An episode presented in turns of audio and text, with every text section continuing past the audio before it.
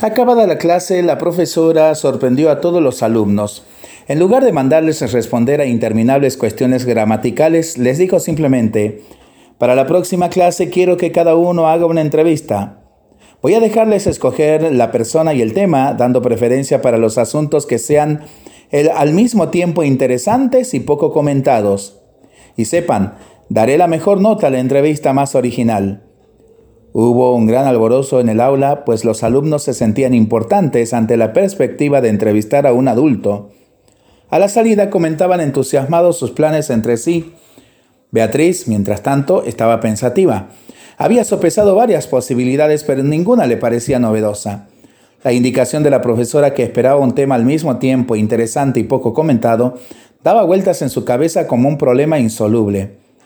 De repente le vinieron a la memoria las clases de catecismo de las que tanto gustaba y tuvo una idea. Ya sé, quiero hacer una entrevista en el infierno para saber cómo las personas fueron a parar allá. Seguro que es un tema en el que nadie ha pensado. Al llegar a casa comenzó a rezar a su ángel de la guarda, pues quería hacerle una propuesta. Mientras persistía en la oración, vio con gran claridad ante ella y surgió la figura celestial hermosísima de su ángel protector que le dijo, Oí tu oración, Beatriz, dime lo que deseas y si está de acuerdo con la voluntad de Dios, serás atendida. Mi buen ángel, respondió la niña con coraje, tengo una petición muy especial. Quiero hacer una entrevista en el infierno para saber cómo las personas fueron para allá. Sé que es un lugar terrible, por eso no quiero ir sola. Por favor, venga conmigo, pues quiero entrar y salir. El ángel la miró con gravedad y respondió, piénsalo bien, porque vas a sufrir mucho. ¿Estás segura de lo que estás pidiendo? Sí, eso es lo que quiero. Entonces el ángel llevó a Beatriz para la terrible lugar de expiación eterna. Conforme se iban acercando, ella oía gritos de rebeldía y desesperación, y un insoportable olor a azufre dominaba el aire. La pequeña reportera se agarró a su celeste protector, a quien no dejaba de repetir, No me suelte, por favor no me suelte. Finalmente llegaron delante de las inmensas puertas del infierno que la justicia de Dios mantiene cerradas. Cuando se abrieron, Beatriz reparó con un triste espectáculo. Un numeroso incontable de almas, un número incontable de almas, padeciendo indecibles suplicios y quemándose constantemente. Junto a cada réprobo había demonios que los atormentaban por sus pecados, agravando aún más aquel cuadro desalentador. Auxiliada por una especial gracia de fortaleza, Beatriz se aproximó a un condenado y le preguntó, Dígame, ¿cómo vino usted a parar aquí? Gritando, él respondió en medio de las llamas, Durante mi vida yo fui cristiano, recibí el bautismo y los demás sacramentos. Pero ay, ay, nunca quise saber nada de rezar. Creía que la oración era una práctica para bobos y por eso no tuve fuerzas para perseverar en la ley de Dios. Si hubiese rezado, no habría cometido los pecados que me trajeron aquí y ahora sería feliz en el cielo.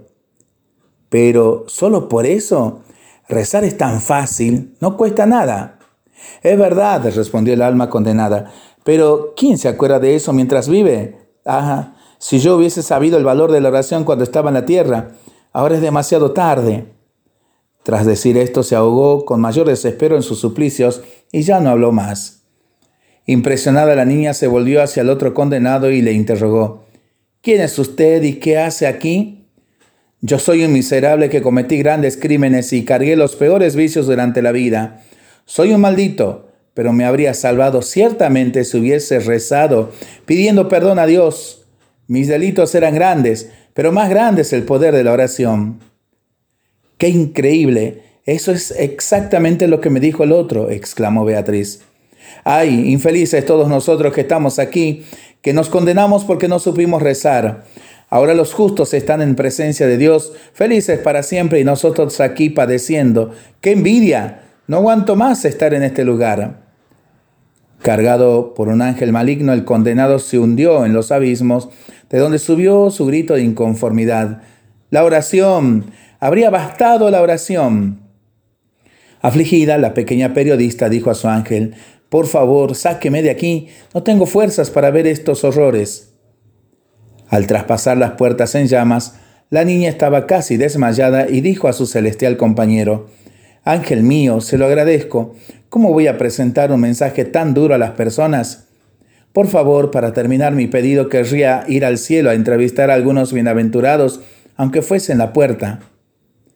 Antes, preciso consultar con San Pedro a ver si podemos entrar. Venga conmigo. Y fue así que Beatriz subió al cielo donde estaba el primer pontífice guardando el portal de oro. El ángel hizo una reverencia y dijo, Venerable apóstol, vengo a pedirle que esta protegida mía pueda entrar en el reino de los cielos con el fin de entrevistar a los bienaventurados. San Pedro fijó su mirada en la pequeña y exclamó, Pero esta niña no puede entrar aquí. En el cielo entran solamente las almas que rezan mucho, y percibo que este no es su caso. Aunque avergonzada no se dio por vencida. Por favor, San Pedro, prometo que de aquí en adelante rezaré bastante. Piensa en el bien que la entrevista puede hacer a las almas. Si el motivo es este, haré una excepción. Beatriz vio las puertas del cielo abrirse y una felicidad extraordinaria invadió su alma. En medio de luces, perfumes y cánticos como jamás oyera en la tierra, estaban los coros angélicos y de los bienaventurados. Percibió que a su lado caminaba una reina de gran belleza a quien preguntó, Dígame, oh reina, ¿cómo vino a parar al cielo? Mira, yo no soy una reina. En la tierra era una cocinera.